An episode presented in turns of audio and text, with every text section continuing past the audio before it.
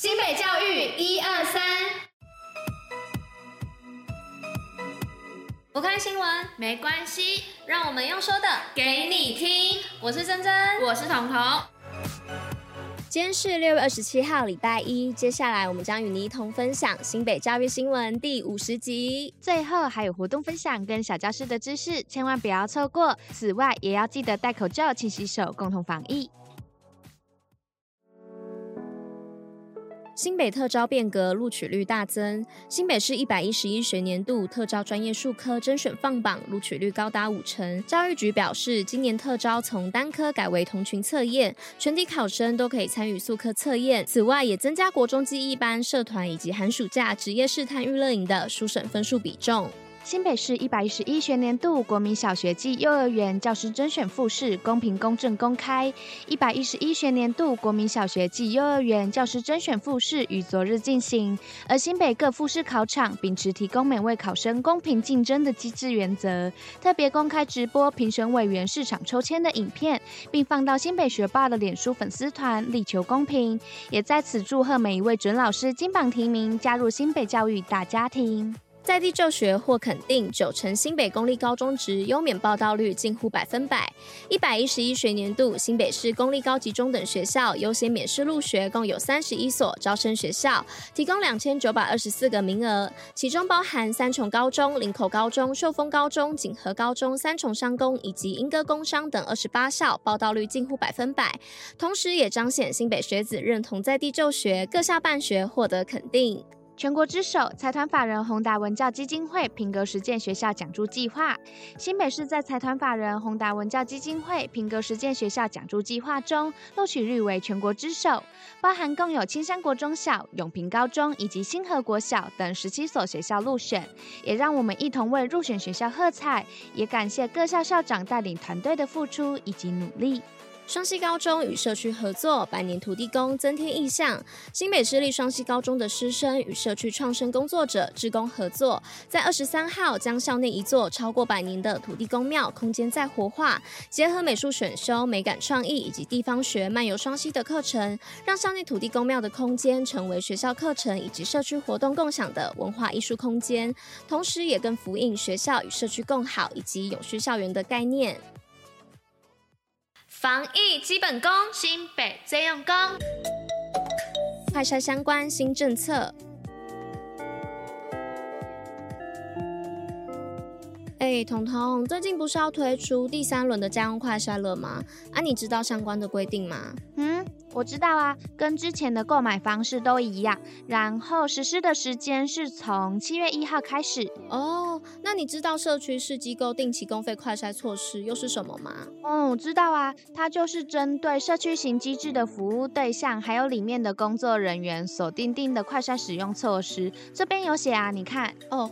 工作人员是要每周定期快筛至少一次，有症状的时候也要进行快筛。嗯，对啊，啊，服务对象就是要每周定期两次的快筛。啊，如果是两岁到十八岁的人，就是每周一次；未满两岁的就不用哦。那如果有症状的时候，未满两岁的部分又该怎么办呢？嗯，就直接去做 PCR 呀。然后社区型机构也会立刻请专责的医疗院所进行视讯诊疗，并且协助依指示进行隔离或。者是治疗啊？哦，原来如此哦，那我知道了。新北活动报虎哩知。哎，彤彤，你看这个由新北市教育局推出的家庭生活实务手册，Let me see see 哦。主题是爱与健康，然后是让学生在暑假的期间可以一起跟家人共创的回忆。内容有从无火的简单料理到各种家事的 paper。哎，对啊，像是家庭好妙方就是贴身衣物自己洗，家庭好时光就是今晚爸妈想来点，最后家庭好健康就是养成良好的健康习惯。哎，还不错哎，主要就是可以教导小朋友在做家事的时候要用对方法。这样也可以让良好的习惯从家里出发，哎，对啊，还有更详细的资讯有被放在新北学霸的脸书，我们再来看详细一点吧。好啊，那我们一样先整理完之后，就一起把链接贴到家长群吧。OK，没问题。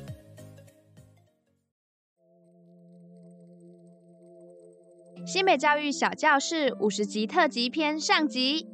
哎，珍珍，你有没有注意到啊？我们今天广播的集数已经来到第五十集了耶，也代表我们已经录了五十集，时间真的过得好快哦。哎，对啊，没有想到各位观众朋友也已经陪伴我们走过五十集的时间嘞。那在这么特别的一集里面，你有什么想做的吗？有什么想做的吗？不然我们今天就来介绍一下我们自己的名字吧。好啊，那我想听听看“真”的意思是什么。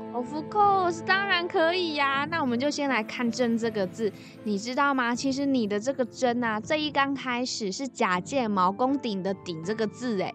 后来是因为加了占卜的卜这个字，所以才变成有表示占卜的占这个字的出现，因此就有卜问的意思哦。那这一点就跟说文里面的解释是一模一样的。嗯，假借，哎，这个词好像是我高中上国文的时候才会听到的，诶你要不要跟大家解释一下这个是是什么意思啊？假借吗？当然可以啊。假借它其实就是六书的其中一种。那这边的六书不是六本书哦，是我们汉字的六种造字原则。那你也知道嘛，汉字的数量就是有限的啊，但是语言的范围又那么大，所以为了可以完整的记录这些讯息，就会产生假借这个部分。嗯，那他们有什么样的例子吗？嗯，有啊有啊，像是本来没有这个字的假借，就是这一刚开始的时候，这些词的出现，我们并没有专门去用一个字来去代表它，反而就是从我们现在已经有的文字，选择跟它同音的字来去做记录，像是燃烧的燃这个字嘛，我们都知道现在这个燃是火字旁的嘛，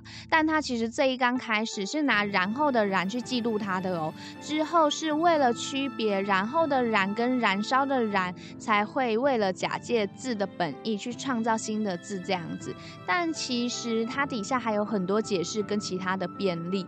如果要讲的话，这一集绝对讲不完的。哎、哇，很酷哎！所以你的意思是说，如果观众有兴趣的话，就会专门再做一集是在介绍六书的小知识吧？对呀、因为这个部分真的是有那么一点点的国学尝试，怕太严肃了，所以想看看，如果有很多观众朋友有兴趣的话，我们就来讲吧。那就有兴趣的朋友知道连接留言加一啊，这样的话我们才有机会看到六叔的小知识介绍哦。哎、欸，不过话说回来呀、啊，你的“真”这个字啊，它在经文的时候其实也可以代表食器的意思。哎，这个“食”啊是吃东西的那个“食”，器的话是器具的“器”，然后它也可以被当做人名来使用哦。所以你“真”这个字被当做名字，还真的是历史有够悠久的哎。哎、欸，那这样以后我介绍就可以说我这个“真”的字啊是很有。历史渊源的字哎，真的是超酷的啊！你的铜嘞？我的铜吗？我要留到明天再讲，不然你看标题分成上下集的用意就是在这里啦。哦，真的是被你打败嘞！哎，那今天这样也算跟观众朋友一起了解我的“真”这个字了啦。对呀、啊，那你是不是该讲点什么啦？像是我们的结尾哦。对吼，好啦，那今天这样的话，大家对于“真”这个字有更多了解了吗？如果还想听我们说更多的故事，欢迎到内文连接留言告诉我们哦，拜拜。以上就是今天为大家选播的内容，新北教育最用心，我们明天见。